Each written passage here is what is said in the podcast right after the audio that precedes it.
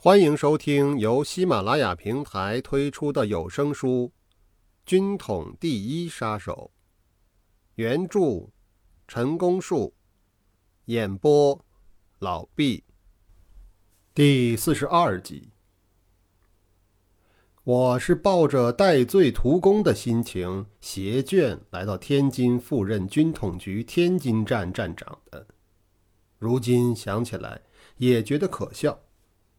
当时除了身上穿的、手里拿的，我们夫妻二人几乎是一无所有。虽然上级发给了一些费用，为数也非常有限。不要说租房子、置办家具，就连买一张床、添一床铺盖的钱都不宽裕。可是我一点儿都不在乎，这其中似也有一些小道理。刚从牢里出来的人，他的物质欲望比较低，等渐渐的与社会接触多了，欲望才会逐渐升高。不知是否如此？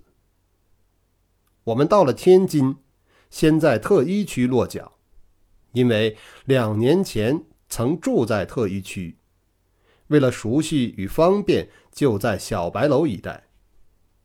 从白鹅所经营的家庭式小公寓里分租到一间房子，连吃带住，两个人月付四十多块钱，说贵也不算太贵，而且设备俱全，什么东西也不用买了。不过一般说来，那个时候租屋而居，有能力负担此数的人恐怕也不会太多。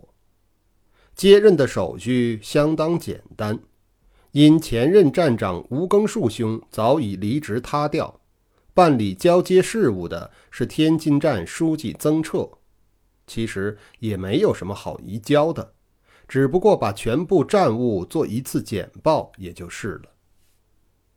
天津站的规模不大，或者说比起北平站要简单一些。在内勤方面，只有书记曾彻、会计王孟博、内交通安锡纯和联络员张凤熙四人而已。此外，尚有秘密电台一座，设于令址，由内交通安西纯负责联系。外勤方面，原有的军事组仍由郑恩普、傅丹谢主其事，增拨给北平站指导的情报组已不复存在。组长吕一民也不知道调往何处。至于行动单位，依然没有建立起来。此外，只有直属通信员及运用人员数人。所谓通信员，就是专责搜集情报的情报员。在天津站所属的情报员中，有一个非常突出的人物，我们始终不知道此人的真实姓名。以及他干的是什么职业，家住何处等等，在人事记录上，他的名字叫张九，一看便知是个假名字。他所提供的情报资料也只有一条线路，全部都是关于日本天津驻屯军司令部的情报内容，动态、静态皆有，从军事调动。军力部署到防务策略，以及指使汉奸从事扰乱活动等，件件重要，全是我们最需要的。起初，身为站长，负责审编分析责任的我，相当怀疑来报的真实性和可靠性。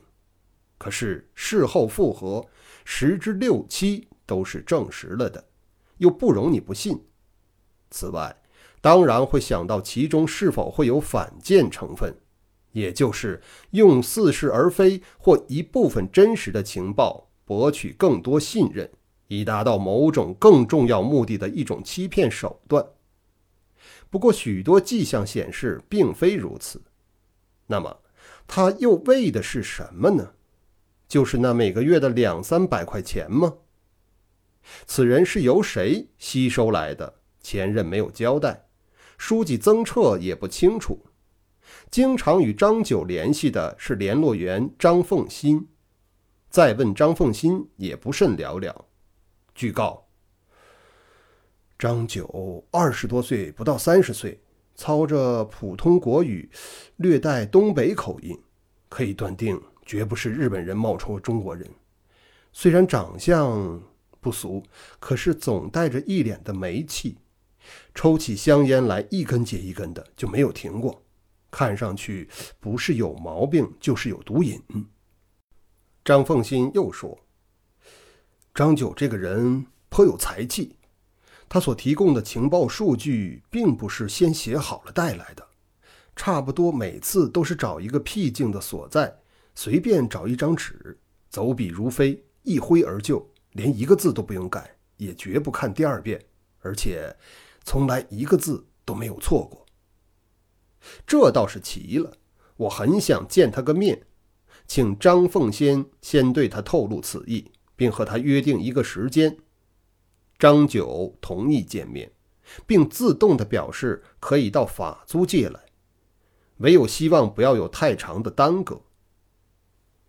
我和张九见面是在法租界圆牌电车道上一家小钱庄的柜台旁边，掌柜的和我交了朋友，临时借这个地方便于交谈而已。张凤新引导张九和我见面之后，他就先到外边去了，因为时间短，也无需客套。于是我开门见山地问张九说：“你能明白告诉我你是干什么的吗？”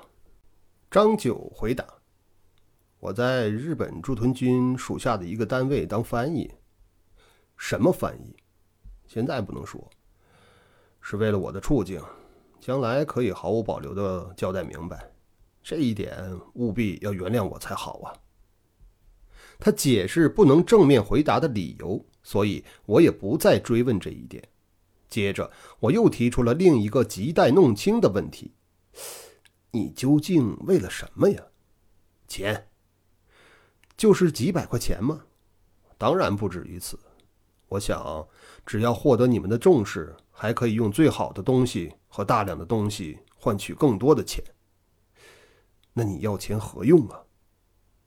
可是他回答不出这个问题，当然是有难言之隐了。自此之后，果然多给他一些钱。的确，就有质量俱佳的好东西。有关张九所提供的在档案里曾留有记录，此一关系一直维持到抗战期间的二十八年，即一九三九年初，我奉调离开天津之后，还在继续中。再过后，因平津各工作单位相继失事，所有干部十之八九被捕，才告中断。至于他是否受到牵连，就不得而知了。以后也再无消息。至于他的一脸病容，我们有了正确答案，那就是他在吸毒，每天需要相当分量的海洛因。我就任天津站长，稍微进入情况之后，也做了一些更张。首先，搬了一个家。联络员张凤新因与外界联系。接触面较广，住在工作站里不太妥当，遂决定迁出，另建联络站以测安全。我携眷住进站里，以便减少出入，而有充分的时间处理日常工作。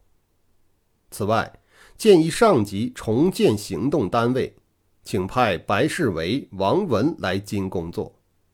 上级接纳所请，不仅派白世维、王文回京。还增派了一位化名叫唐英杰的人。老友重聚，旧话休提。但愿大家同心协力，开创一番事业。白世维、王文此来，上级并未规定名义，是以直属员身份由我联系指导，所以还称不上是个单位，也不是行动组。实际上，依然可以照常工作，需求行事。有没有名义都不重要。白世维、王文二人在前文中已多次叙述过他们的英雄事迹，现在再介绍这位新来的有趣人物——唐英杰，不是他的本名。若干年后才知道他的真实姓名叫张孝良，以后我们仍然叫他唐英杰好了。本来嘛。人的名字就是个记号，叫惯了什么都一样。